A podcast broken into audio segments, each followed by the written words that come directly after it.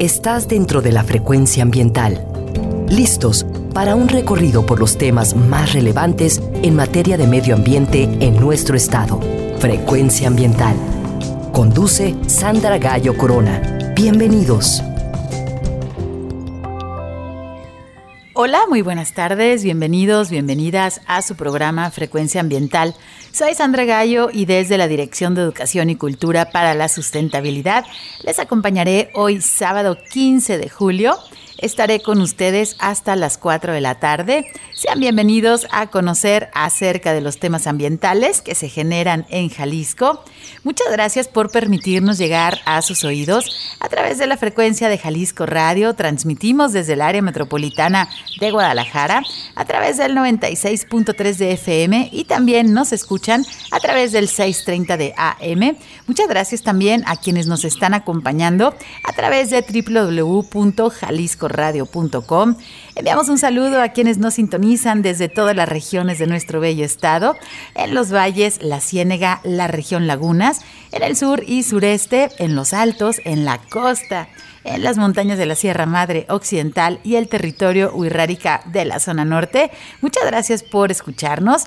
Les recuerdo que pueden comunicarse con nosotros a través de la página de Facebook y también vía Twitter. En ambas redes nos encuentras como arroba semadethal. Y también te recuerdo que puedes escuchar los programas anteriores a través de la plataforma Spotify que puedes acceder desde la página principal de la Semadet y también a través del enlace gobhal.mx diagonal Spotify frecuencia ambiental informamos que si necesitas realizar algún trámite en la Secretaría de Medio Ambiente y Desarrollo Territorial, el horario de la ventanilla es de 9 de la mañana a las 5 de la tarde. Te recordamos que la CEMADET cuenta con una ventana digital en donde puedes realizar algunos trámites como la licencia ambiental única en materia atmosférica. Puedes también tramitar tu solicitud como generador de residuos de manejo especial y puedes también tramitar tu cédula de operación anual. Visita la página trámitesambientales.jalisco.gov.mx.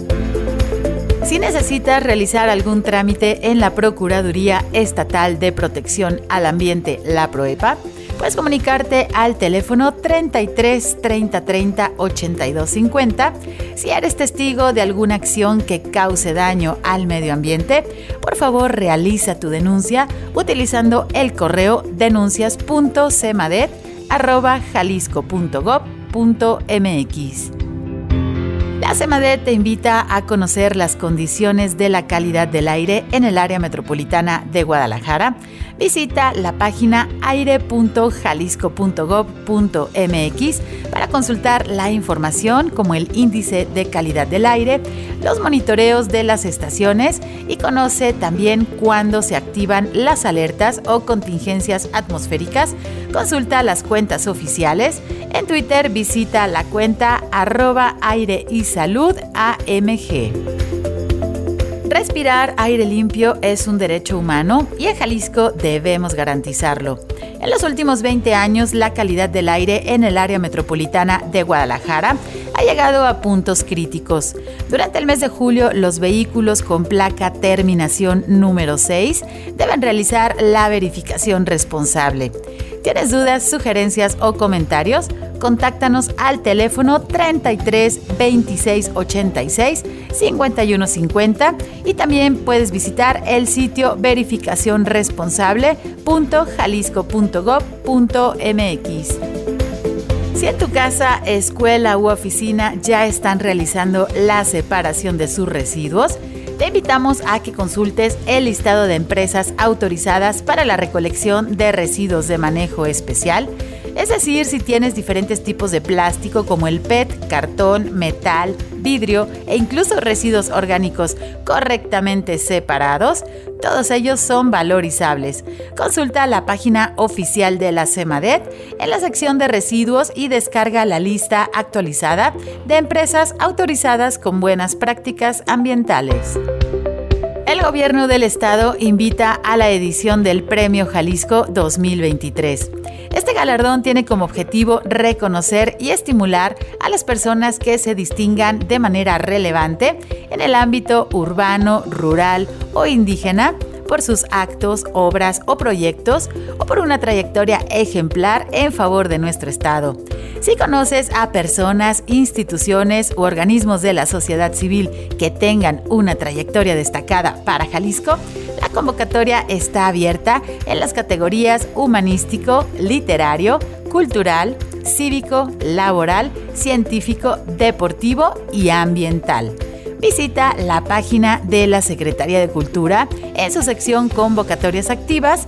Date prisa ya que el Premio Jalisco 2023 recibirá las postulaciones hasta el próximo 16 de agosto. La SEMADET participó con la Secretaría de la Hacienda Pública en la capacitación dirigida a los funcionarios públicos del gobierno de Jalisco para realizar la identificación y el etiquetado del presupuesto que contribuye a la acción climática, también conocido como presupuesto transversal de cambio climático. El cambio climático es una de las grandes crisis globales de nuestro tiempo. En Jalisco trabajamos de manera transversal y articulada, por lo que las dependencias estatales implementan acciones, las identifican y las etiquetan en este presupuesto transversal para atender el cambio climático en Jalisco.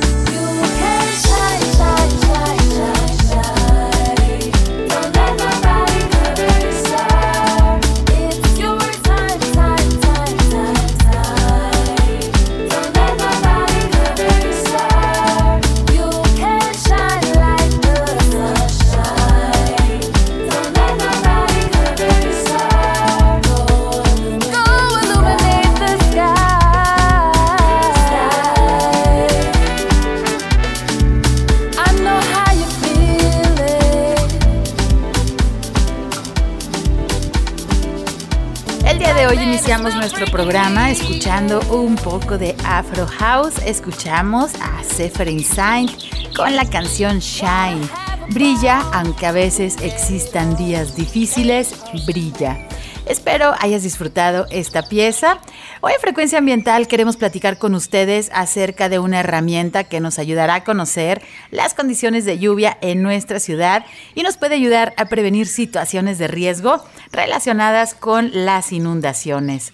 Si bien en algún momento de nuestras vidas todos y todas nos hemos mojado bajo la lluvia, seguramente alguna vez te hayas preguntado por qué llueve o cómo se forma la lluvia.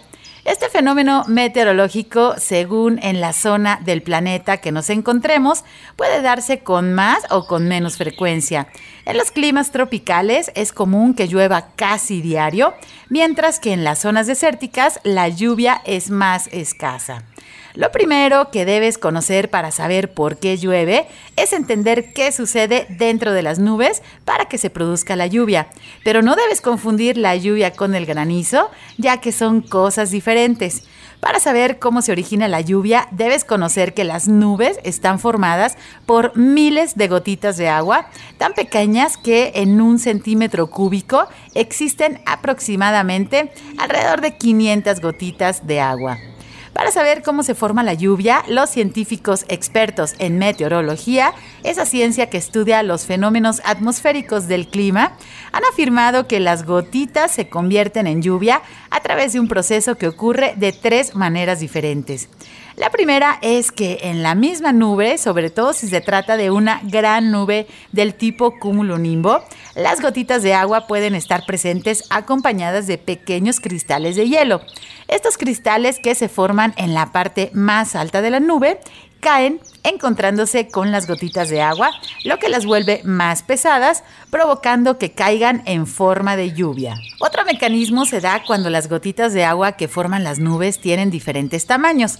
Todas las gotitas al interior de las nubes se mueven por efecto del aire, pero las gotas más grandes se mueven con mayor lentitud con respecto a las más pequeñas.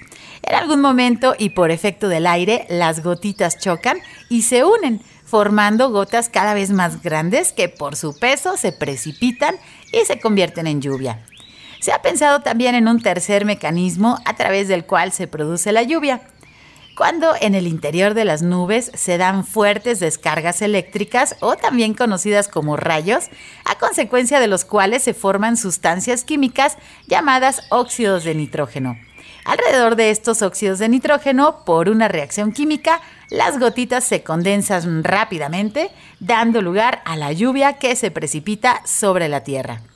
El régimen y la cantidad de lluvias que tenemos en el occidente de México, específicamente en Jalisco, pueden verse afectados por los fenómenos meteorológicos conocidos como el niño y la niña. Vamos a ir a nuestro primer corte, pero primero les invito a escuchar dos breves cápsulas. En la primera, a través del canal de noticias de la BBC y la Organización Meteorológica Mundial, nos explican cómo se forma el fenómeno del niño.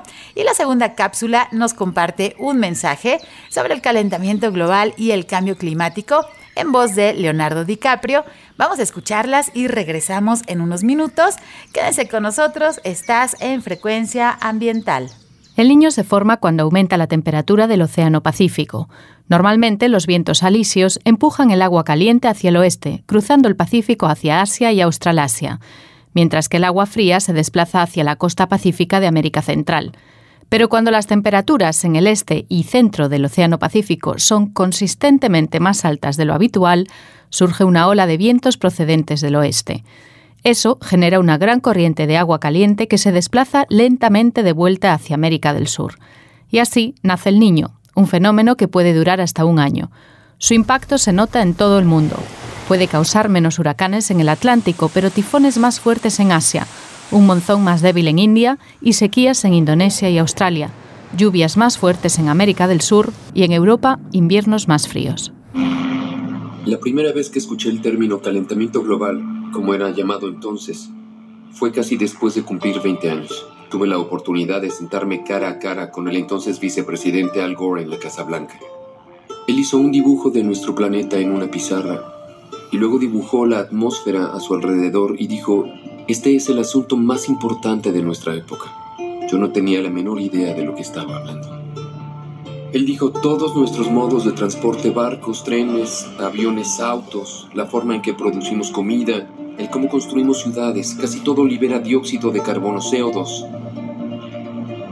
Y eso lleva al cambio climático. Frecuencia ambiental. Vuelve en unos momentos. Quédate con nosotros. Estás sintonizando Frecuencia ambiental. Continuamos.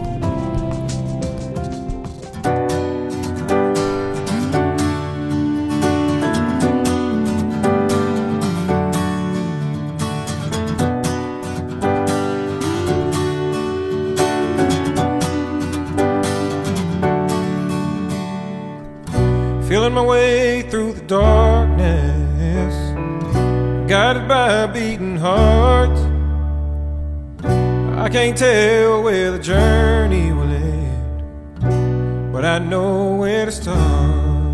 You tell me I'm too young to understand. You say I'm caught up in a dream, and Life will pass me by if I don't open up my eyes. Well, that's fine by me. So wake me up when it's all over. When I'm wiser and I'm older. All this time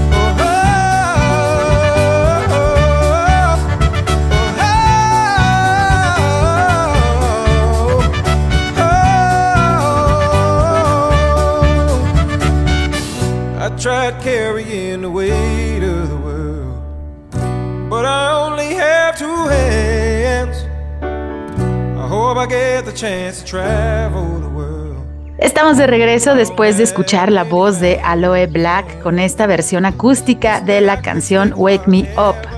Que también, bueno, se interpretara con el DJ Avicii. Hoy les compartimos la versión acústica, espero la hayan disfrutado. Hoy en Frecuencia Ambiental queremos platicar con ustedes acerca de unas herramientas digitales que son muy útiles para conocer las condiciones climáticas de nuestra ciudad y que además están al alcance de, todo, de todos de manera gratuita. Solo basta con descargar una aplicación que en un momento más vamos a describirles más a detalle en compañía de nuestra invitada. Y es que con este tipo de herramientas se promueve la educación y la cultura climática que tanta falta nos hace en estos tiempos en donde, en donde debemos preocuparnos, pero también ocuparnos por conocer cómo funciona nuestro planeta a nivel global y por supuesto necesitamos saber qué es lo que está sucediendo a nivel local y cómo las lluvias pueden afectar también nuestras actividades diarias. Para platicarnos acerca de este tema me da mucho gusto recibir en cabina a la doctora Maides Bárcenas Castro, quien es licenciada en meteorología por el Instituto Superior de Tecnologías y Ciencias Aplicadas de Cuba. Es maestra en hidrometeorología por el Centro Universitario de Ciencias Exactas e Ingenierías y también cursó su doctorado en Ciudad, Territorio y Sustentabilidad, ambos posgrados concluidos en la Universidad de Guadalajara. La doctora Maide se desempeñó como profesora en el ITESO. Actualmente es profesora de la maestría en hidrometeorología y en las carreras de Ingeniería Civil e Ingeniería en Topografía Geomática. Además, es instructora eh, en, de teoría en la aviación mexicana y fue profesora de oficiales y cadetes en la Escuela Militar de Especialistas de la Fuerza Aérea Mexicana y es académica del Instituto de Astronomía y Meteorología de la Universidad de Guadalajara y también forma parte del Comité Científico de Protección Civil del Estado de Jalisco ante los fenómenos hidrometeorológicos. Bienvenida, doctora Maides. Buenas tardes, ¿cómo estás? Hola, muy buenas tardes.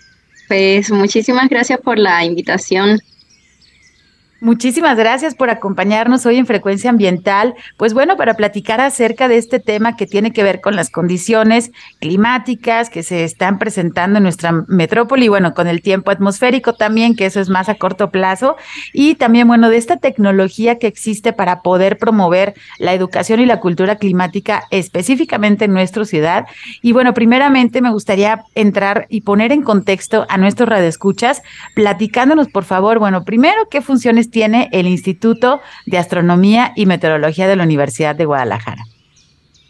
Bueno, en el Instituto de Astronomía y Meteorología hay un grupo de meteorólogos operativos que estamos haciendo la vigilancia continua de las condiciones que hay del tiempo, del tiempo atmosférico, justo como lo comentabas, que son esas condiciones que tenemos a corto plazo, es decir, hoy, qué tenemos, qué tendremos mañana y hasta los próximos tres días podemos dar eh, avisos con bastante seguridad de lo que puede estar ocurriendo. También hacemos las perspectivas climáticas, esto con el fin de saber cómo se estarán comportando los siguientes meses, no solamente en el área metropolitana, sino también en Jalisco.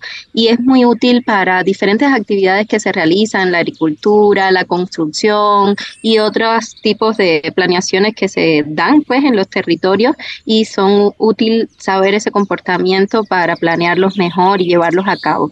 Ahora, la información meteorológica es la que nos decimos pues día a día con el pronóstico del tiempo y que nos permite entonces saber si sacar el paraguas o no, o qué ropa ponernos, o si llevarnos la chamarra o no, ¿no? Es eso lo que hacemos. Pero también tenemos una actividad de investigación atrás de todo esto muy ardua, porque obviamente toda esta información que, que ofrecemos sale de la interpretación que le damos a los modelos meteorológicos. Esos modelos meteorológicos se interpretan en el corto plazo, en el mediano plazo, en el largo plazo o incluso ya con eh, de manera estacional, es decir, qué puede, qué estamos viendo para la próxima temporada invernal, en el invierno, pues qué estamos viendo para la próxima temporada ciclónica o, temporada de lluvia y así sucesivamente. Y también hacemos investigaciones un poco más largas, que es todo lo relacionado con el cambio climático y la interpretación de los modelos climáticos para justamente saber eh, cómo vamos, cuáles son los escenarios a los que nos podemos estar enfrentando en los próximos años. Y cuando hablamos de próximos años, ahí serían 30, 50, 100 años. Eso básicamente es como que las actividades de investigación, hacemos muchas actividades de divulgación también del conocimiento y de nuestros resultados científicos y también hacemos algunos cursos, charlas, pláticas de cultura general, pues de todos estos temas que son tan complicados, pero que son necesarios eh, de interpretar para la población, nos salvan, ¿no? Nos salvan la vida en ocasiones. Sí, es que fíjense que, bueno, para entender nuestro planeta, ya lo hemos mencionado muchas veces en este espacio radiofónico, es necesario tener el conocimiento científico. Ahora, bien sabemos que, bueno, no todas las personas les gustan las ciencias o tienen esa facilidad también como para poder interpretar tantos números y tantas ecuaciones y tantas cuestiones de física, que en verdad sí muchas veces es complicado, pero no debemos olvidarnos de que somos seres humanos que vivimos en este planeta y que en verdad pues no nacemos con un una lista de instrucciones de cómo funcionan las cosas aquí en nuestro planeta. Sin embargo, es importantísimo que sepamos, pues, justamente para poder desarrollar desde nuestra vida diaria, como dice nuestra invitada, qué ropa nos vamos a poner, si hoy se prevé que vaya a llover y bueno, que también eso ha sido algo que creo que todos los tapatíos estamos esperando ya casi con un mes de retraso, las lluvias, que digamos que son las condiciones normales, entre comillas, lo digo normales porque, pues bueno, debemos entender que nuestra escala de tiempo, ¿no? Si bien un humano, digamos que tenemos un tiempo de vida aproximado de 90 años, supongamos, ¿no? Pero las escalas de nuestro planeta, pues son de mm, cientos de años o de más años que nosotros eh, queremos que todo sea de inmediato, ¿no? Y ahora también con esta digitalización, pues ya nos da ansiedad cuando se nos va el wifi por cinco minutos, queremos que todo sea mucho más, más rápido, pero bueno, la Tierra, nuestro planeta, tiene esos ciclos también de temporalidad y que bueno, ahorita estamos extrañando y esos aguaceros aquí en el área metropolitana de Guadalajara, si bien ha caído algunas lluvias, pero bueno, no ha sido todavía generalizado. Todo mundo juraba que el día de San Juan, que también tradicionalmente, ¿no? Es este pasado, este que fue 24 de junio, este, pues ya esperábamos también unos grandes aguaceros y nada, San Juan se fue con sus guarachitos muy secos. Y bueno, eh, mm, doctora, si nos puedes compartir, pues esta, justo lo que nos estás platicando, esta perspectiva de las características normales del clima que habíamos estado teniendo. En verdad, creo que este año es la excepción en, en varios aspectos, pero digamos cómo se puede caracterizar eh, el estado del tiempo aquí para el área metropolitana de Guadalajara. Pues súper interesante todos estos temas que dice. Mira, la atmósfera es un sistema pues caótico y en constante cambio. Lo más constante que tiene la atmósfera justamente es el cambio, que es una ciencia exacta que se responde todos los procesos mediante la física y que lo calcula los métodos numéricos, la matemática, pues sí es cierto, pero ocurre un tanto muy parecido como la medicina, ¿no? justamente el, doctor te da un pronóstico de cuál puede ser tu evolución y, tu cuerpo evoluciona de una manera diferente. Y eso pasa también con la atmósfera. Nosotros hacemos pronósticos en todos los plazos que comentaba y justamente de esa respuesta física que se responde con matemática y que nosotros, mediante lo que interpretamos y la experiencia que tenemos también de lo que ocurre en nuestro ambiente o en nuestra localidad, en nuestro territorio, pues damos una respuesta de lo que ha estado pasando. Junio ha sido un mes que nos puso en reto a todos los meteorólogos, yo creo.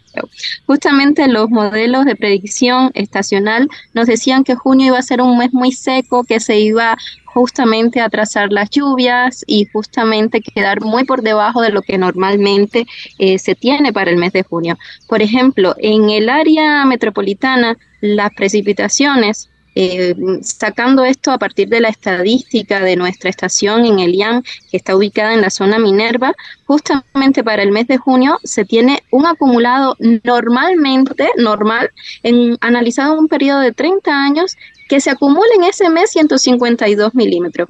Y para nada quedamos ni cercanos a ese valor.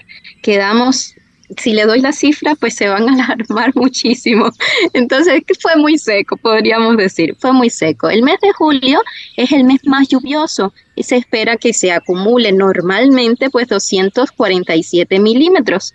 Como por ejemplo, hay años en los que llueve más, otros en los que llueve menos. El año pasado julio del 2022 ha sido el julio más lluvioso en nuestra estación, en el área metropolitana, se acumularon 641 milímetros. Entonces, sí son datos como que diríamos, este, este, este año vamos a quedar muy por debajo también en julio, podría ser, pero hay años en los que se han acumulado 100, 150 milímetros, 130 milímetros. Entonces, eh, cuando hacemos el, el análisis de un año a otro, bueno, pues sí vemos esa variabilidad, pero esa variabilidad es natural y está influenciada por diferentes fenómenos de variabilidad climática que ocurren de manera natural en el planeta, ¿no? Y eh, hay otros análisis a más largo plazo que cuando analizamos el comportamiento entonces de la precipitación en 100 años o incluso más, bueno, en la estación del IAM tenemos datos desde 1889, entonces sí podríamos estar notando alguna tendencia a la disminución de esas precipitaciones. Y eso es un dato muy importante porque los modelos climáticos nos están sugiriendo cuando hacemos análisis de 30, 50 años, 100 años, nos sugieren que se alargan los días, es decir, va a haber más cantidad de días cálidos, menos días frescos, y que la tendencia también en las precipitaciones es que se reduce, se acorta el periodo. En estos momentos, en este junio pasado, ocurrió algo interesante ha, estado ha, habido un cambio muy rápido del evento de la niña al evento del niño. Este es uno de los eventos de variabilidad climática y es el que más atención se le ha prestado desde la década de los 80, porque está muy comprobada la relación o la influencia que tiene en que un fenómeno que ocurre en el Pacífico ecuatorial influya en el régimen y el comportamiento de las temperaturas y las precipitaciones a nivel global en todas las partes del mundo. Entonces, ese tránsito tan rápido de niña a niño, la niña estuvo vigente hasta el mes de marzo, abril y mayo condiciones neutrales y ya junio está comenzando a mostrar la presencia del niño, aunque hasta pasados tres años no podamos decir de que ya se instauró ese evento, sí nos está marcando esas anomalías negativas y eso conlleva a que la irregularidad que tengamos eh, o ya estamos teniendo en esta eh, eh, temporada de lluvias y es justamente esa situación. Mm, un junio muy atípico, sí. Un julio que también pudiera estar quedando o próximo a, a, los valores normales o incluso en algunas regiones por debajo de lo normal, pues también. Y ese análisis queda solamente en ese plazo pues de variabilidad. Cuando lo analizamos a más largo plazo y vemos los más de 100 años que tenemos de datos y vemos, por ejemplo, el incremento de la temperatura en ese periodo, sí vemos una tendencia al ascenso, al ascenso, perdón, y justamente lo vemos también en, en lo que son nuestros parámetros normales de 30 años, como ahorita los 30 años son 91-2020 y es con lo que comparamos, pero cuando comparamos el periodo anterior, 81-2010 o el 71-2000, pues obviamente esos parámetros fueron al ascenso en cuanto a las temperaturas me, refiero. Sí, justamente es, hay algunos eventos extremos que se salen de, de, lo normal. Y lo que estamos viviendo en este junio y muy probablemente en julio también, ese comportamiento de que llueva mucho en unas zonas y menos en otras, ya lo estamos viendo incluso acá en el área metropolitana. Llueve hacia la zona sur, o no llueve la norte. Llueve la norte, no llueve la sur, pero todavía no se ha presentado una precipitación en el área metropolitana generalizada fuerte han sido ligeras y puntualmente moderadas, puntualmente fuertes, pero no generalizadas fuertes. Todavía no hemos tenido la primera granizada. Entonces sí son elementos que, que no estamos viendo todavía la, la, la, lluvia que normalmente tendríamos en un mes de julio. Algo interesante también es que sí, las temporadas lluviosas ya nosotros definimos que comenzó y comenzó el día 26 de junio, porque lo tenemos referenciado que comienza después de tres días consecutivos en haberse registrado precipitación en más de la mitad de las estaciones. Y eso ya ocurrió en área metropolitana y también ocurrió en Jalisco, que comenzó en unas regiones primero y en otras después, pues sí es cierto, pero el 26 definimos, 26 de junio definimos que comenzó en el área metropolitana. Ay, doctora, pues me das un poco de esperanza porque fíjense que todavía a lo mejor este ya no sonó mucho en los medios, pero bueno, la semana pasada todavía se estuvieron eh, atendiendo incendios forestales, bien como lo comentas, solamente en unas zonas ha estado lloviendo, realmente, por ejemplo, Bosque La Primavera, pues no ha obtenido su humedad característica, es decir, que estos suelos se inundan y entonces, bueno, comienza todo este ciclo de los bosques, pero simplemente la semana pasada se estuvieron atendiendo incendios en la Sierra de Tapalpa, en el volcán de Tequila y justamente aquí dentro del área natural protegida Bosque la Primavera en el Cerro del Coli. Aún la semana pasada se estaban atendiendo por parte del gobierno del estado, pues eh, el combate, ¿no? El combate a estos incendios forestales y ya estamos casi a la mitad de julio. Entonces, bueno, como bien lo comentas, pues son estas variabilidades, ¿no? Que tenemos ah, de manera local, si bien ya inició este temporal de lluvias. Y si recuerdan también en nuestro programa anterior de la semana pasada estábamos hablando del Plan de Acción Climática eh, Metropolitana, el PAC Metro, donde justamente están estos escenarios a futuro en los cuales se dice, bueno, va a reducirse la precipitación y va a aumentar la temperatura. Entonces, bueno, si ya tenemos esta hoja de ruta, ya tenemos también, eh, ahorita que nos está compartiendo nuestra invitada, pues esta experiencia y digamos esta información que ellos están obteniendo justamente de las modelaciones científicas de todos estos datos bueno, 100 años de datos, la verdad es que eso es valiosísimo, ese historial de tiempo es valiosísimo. Entonces, bueno, ya tenemos esta información, ustedes a través de estos programas están teniendo información. Bien, ahora tenemos que saber qué vamos a hacer, porque no podemos seguir viviendo de la misma manera, desperdiciando el agua cuando no llegan las lluvias. Entonces, pues no se trata de ponernos a bombardear, ¿verdad? Las nubes eh, para que pueda eh, darse la, la precipitación, sino que tenemos que adaptarnos y tenemos que mitigar también estos efectos del cambio climático. Es importante, recuerden que la información es poder y ustedes ahora están conociendo, pues, cuáles son, no son muy alentadoras, digamos, estos escenarios climáticos, pero bueno, pues tenemos tenemos que ponernos manos a la obra, no preocuparnos demasiado, pero sí ocuparnos en que tenemos esta información y bueno, cómo debemos de modificar y adaptar nuestros hábitos de vida, literalmente para sobrevivir en un mundo que está cambiando. Vamos a tener que ir a nuestro corte de estación, pero va a ser muy breve y estamos platicando acerca, ahorita regresando del corte, ya vamos a platicar acerca de esta herramienta maravillosa específicamente yo soy fan del radar Doppler de la Universidad de Guadalajara, le encuentro un uso, eh, pues bueno, en verdad muy importante para toda la ciudadanía. Y ahorita regresando a este corte, vamos a platicar y vamos a conocer acerca de esta aplicación que se acaba de lanzar también por parte del Instituto de Astronomía y Meteorología. Quédense con nosotros, regresamos en unos minutos, están en frecuencia ambiental. Frecuencia ambiental. Regresa en unos minutos.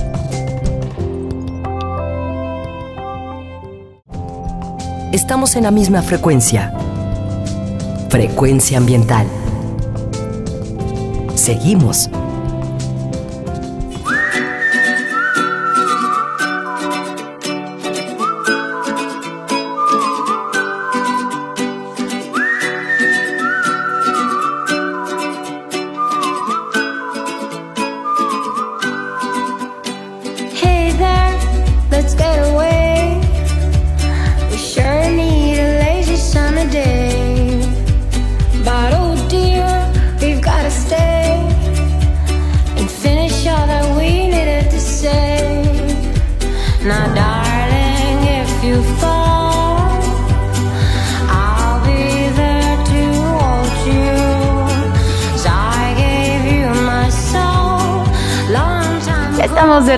después de escuchar a Lola Marsh y su canción Wishing Girl. Espero la hayan disfrutado. Hoy en Frecuencia Ambiental estamos conociendo más a detalle algunas herramientas científicas y digitales que son de mucha ayuda para que todas las personas que habitamos en el área metropolitana de Guadalajara y sus alrededores, pues conozcamos las condiciones del clima y también a través de plataformas digitales que pues son amigables, aumentemos nuestra educación y nuestra cultura climática que la verdad es que debe ser parte de nuestra vida diaria, lo cual en verdad nos va a ayudar a entender esta situación de emergencia climática en la que ya estamos viviendo pues en la actualidad.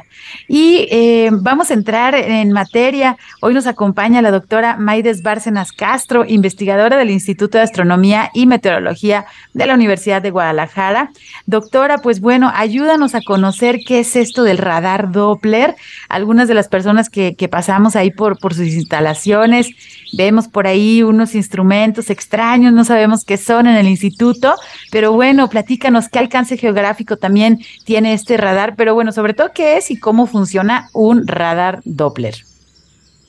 Bueno, sí, tenemos muchas herramientas, la verdad, que son de vital importancia para nuestro trabajo. Las estaciones meteorológicas son unas de ellas y justamente se parece a lo que mencionas cuando pasas por el instituto. Ahí están afuerita esos instrumentos que nos permiten conocer en ese lugar y en ese momento las variables meteorológicas, es decir, la temperatura, la presión, la humedad, el viento, las precipitaciones, etcétera.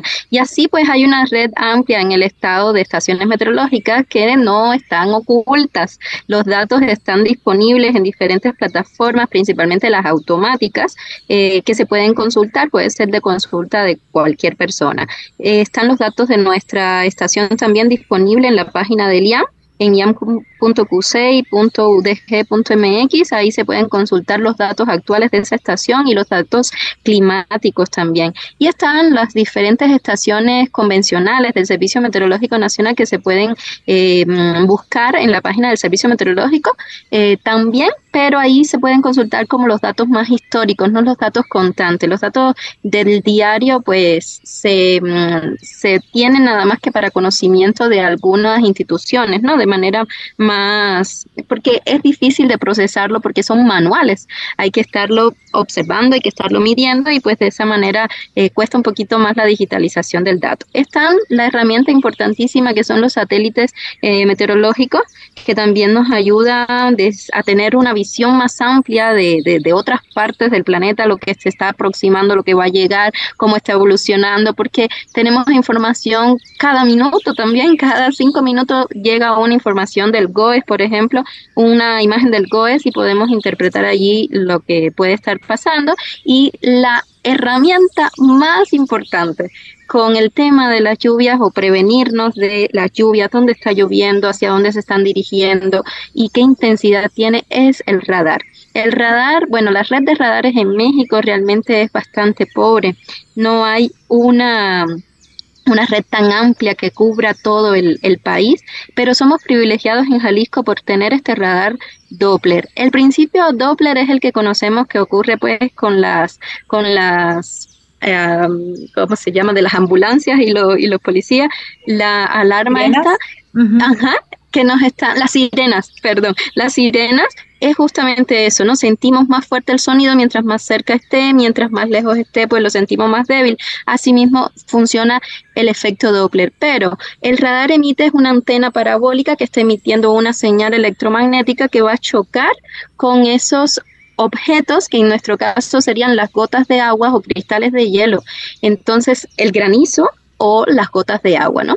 Entonces nos rebota una señal que va a ser más intensa mientras más cercana esté, más débil mientras más lejana. Por eso es que el, según el alcance que tiene y la ubicación que tiene el radar, mientras más lejana nos está identificando más ligero lo que realmente es un poco más intenso. Y eso ya nos ocurre en, en la zona valles, en la zona norte, en la zona de los, del lago, ya en la región sur. Ahí es para, la, para Sierra Mula nos ocurre en ocasiones. ¿Qué pasa también?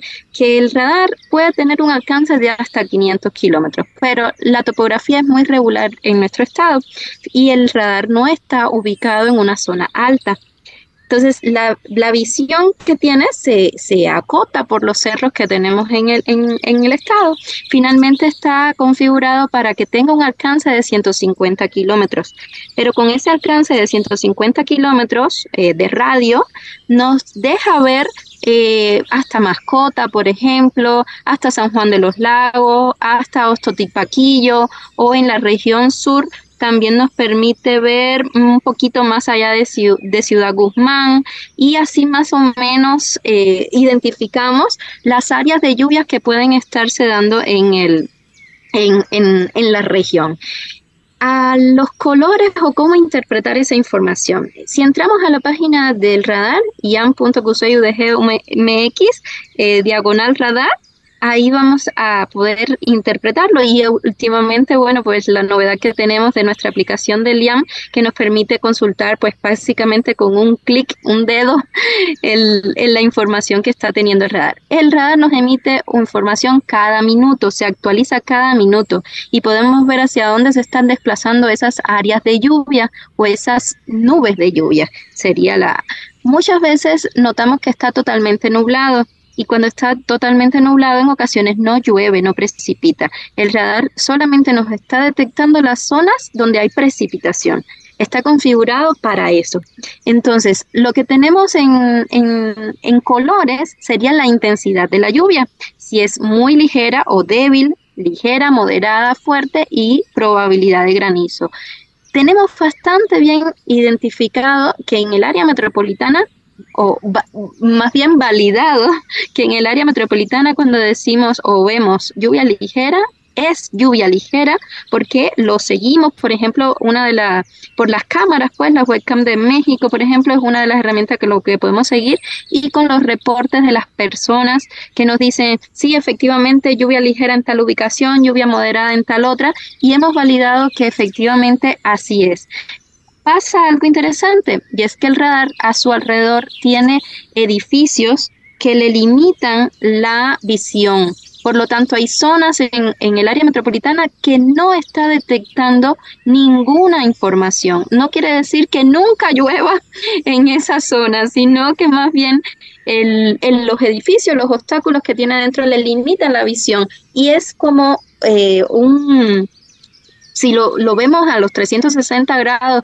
que podemos tener a nuestro alrededor, es un ángulo que se va haciendo, se va haciendo más amplio a medida que se aleja de ese centro en el que no visualiza nada.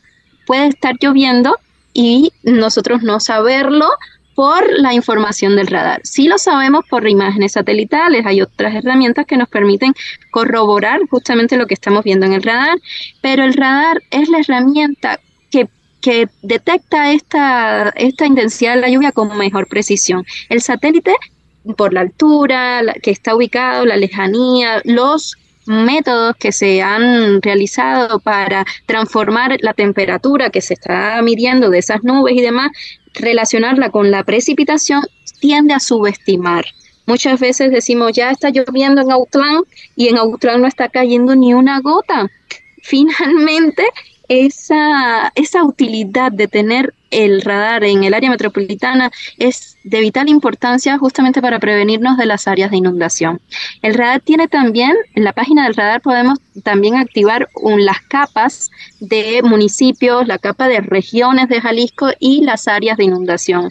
Las áreas de inundación es una capa que nos proveó, nos proveó el Protección Civil que tienen identificado los diferentes áreas que normalmente se inunda. Esa capa está por actualizarse porque tenemos, pues, um, conocemos que existen otros investigadores, otras fuentes que han actualizado esos puntos de inundación en la ciudad y pues está por actualizarse y agregar más puntos porque cada año tenemos más puntos de inundación para que justamente si se nota que en la zona está lloviendo fuerte, pues tomen las personas las debidas precauciones.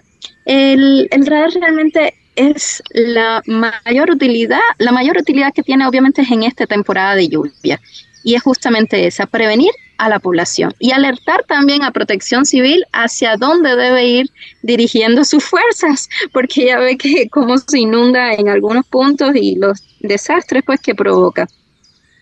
Sí, en verdad yo me declaro fan de esta herramienta. Hace algunos años la descubrí y en verdad le encontré una utilidad justamente de que puedo estar terminando mi día laboral en la oficina y si de repente justo entro a la plataforma de webcams de México, que se me hace una de las mejores plataformas a nivel nacional y que tenemos el acceso libre, podemos ver desde una playa, ¿no? O la isla de Holbox o Cancún, o podemos ver Tijuana, o podemos ver Guadalajara en tiempo real.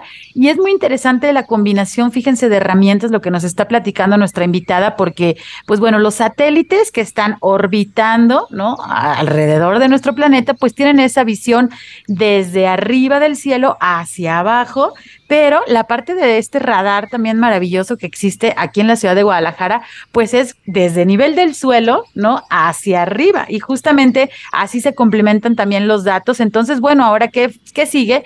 Pues que descarguen la aplicación y que entonces empiecen a ver esa gama de colores en estos manchones que, que se despliegan en el mapa y que si ven ustedes un tono azulito, un tono verde, bueno, la lluvia está pues un poquito más ligera, pero si ya se va poniendo desde el azul intenso o hasta violeta o casi blanco que me ha tocado ver también y que uno puede voltear hacia el cielo y corroboras esa, esa información y ves realmente la cortina de lluvia o ves la granizada o, se, o sientes la granizada encima de ti, pues bueno, ahí puedes corroborar también los datos eh, que se tienen disponibles. Eh, doctora, y bueno, yo sabía que nuestro tiempo se iba a ir rapidísimo de este programa, pero eh, ¿cómo podemos descargar la aplicación de Liam? Platícanos dónde buscarla, si es para Android, si es para, para iOS, este, cómo, cómo, qué tecnología eh, está soportada. bueno, nada más que esos colores que estabas comentando un poco venían relacionados con la interpretación por imágenes satélite. Acá en la del radar, eh, recuerda que de verdecito pues pasa los tonos naranja y rojo que el naranja es moderado, el rojo es el, el, fuerte, y ya entonces el blanco justamente a veces se le pone dentro del rojo un moradito, y el blanco es mucho más intenso que el moradito, es decir, granizo pues ya en el área, en la zona que pudieran estarse dando. La, ¿Dónde encontrar pues la aplicación? Exactamente en todas las tiendas en, en Android, Android o, o, en los teléfonos iPhone también. La pueden encontrar como YAM-medio Q6 ahí dentro les despliega una serie de temas pues que se abordan en el Instituto de Astronomía eh, y Metrología, ¿no? Astronomía, metrología, medio ambiente, etcétera, etcétera, temas de contaminación también. Y en meteorología están mm, cuatro secciones, uno los datos de la estación, otro el pronóstico que hacemos diario y otro es el radar. Cuando le pican ahí a la parte de radar, ahí pueden estar viendo dónde están esos núcleos de lluvia y si le siguen viendo, podrían entender hacia dónde se están desplazando esos núcleos de lluvia. También en nuestras redes sociales hacemos un poco la interpretación de eso con el fin de prevenir y que interpreten bien la información y es justamente decirles se mueven hacia el oeste, hacia el noreste y les ponemos incluso la flechita a las personas para que sepan hacia dónde es esa dirección en relación al punto donde se ubican o donde estén, el noreste cuál sería o el oeste y demás. Y la intensidad, asimismo se lo describimos, lluvia fuerte en tal colonia o incluso a veces eh, decimos en el municipio tal, lluvia moderada o lluvia ligera, pero hemos llegado a decir el punto exacto en la intersección de calle tal y calle tal, en la intersección de tal y tal, o así, para que sepan realmente con mayor precisión interpretar la información que nos brinda el radar. Pues importantísimo, les invitamos. Aparte es una aplicación que se descarga de manera gratuita, entonces no tienen el pretexto de que, ay, no la encontré, na, na, na pónganse, descarguenla, en verdad es una herramienta que sirve muchísimo. Aprendamos, porque bueno, esto se despliega sobre un, una plataforma de Google Maps, entonces pueden ustedes ahí ver en dónde están ubicados y lo que muchas veces ni siquiera sabemos hacia dónde está el norte, hacia dónde está el sur, el este y el oeste. Entonces, bueno, pues es un buen ejercicio de ayudarnos a navegar en nuestra propia ciudad y sobre todo, pues interpretando en este temporal de lluvias que ya queremos que se regularicen, no extrañamos las inundaciones pero sí en verdad extrañamos esa humedad que haga reverdecer a, nuestros bosques y también a todo el sector productivo. Recuerden que somos un estado, eh, pues bueno, agroalimentario, un gigante agroalimentario que dependemos también de toda la actividad agropecuaria y que las lluvias son parte básica de nuestra actividad, pues, eh, este, económica. Entonces, pues esta herramienta, como bien lo menciona nuestra invitada, somos afortunados aquí en Guadalajara y eh, aproximadamente, ¿cuánto? Unos 500 kilómetros a la redonda, este, como 150. máximo. 150 de manera más precisa. Y bueno, ahora entiendo por qué esas, esas líneas digamos que quedan sin esa pigmentación de colores, pues justamente son por los obstáculos que se encuentran alrededor de, la ubicación del, del, radar Doppler. Doctora, pues estamos llegando al final de nuestro programa. Agradezco muchísimo eh, a nuestra invitada, la doctora Maides Bárcenas. Muchas gracias, doctora, por acompañarnos. No, muchísimas gracias a ustedes por la invitación. Estos temas de divulgación y conocimiento de la ciencia para la población son de vital importancia siempre porque nos previene y nos salva vidas. Eso es nuestra, nuestra mayor función siempre va a ser eso. Nos ven a los meteorólogos como el que informa el pronóstico o algo rutinario, pero realmente nuestra misión es justamente eso, salva, salvaguardar las vidas humanas y los recursos que tenemos en nuestra sociedad. Y sí, esas investigaciones a más largo plazo también van en función de eso, ¿no? De mitigar algunos efectos y de adaptarnos a los cambios. Pues muchísimas gracias, Sandra. Muchísimas gracias, doctora. Y bueno, pues soy Sandra Gallo y desde la Dirección de Educación y Cultura para la Sustentabilidad de la CEMADET, les agradezco permitirnos llegar hasta sus oídos. Disfruten su fin de semana, descarguen la aplicación, aprendan a utilizar esta herramienta maravillosa que es el radar Doppler de la Universidad de Guadalajara. Se quedan con la programación de la JB Jalisco Radio. Hasta luego. Por hoy ha sido todo en Frecuencia Ambiental.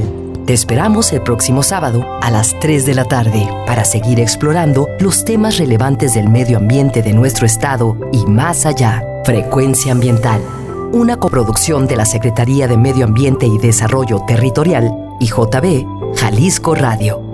Hasta entonces.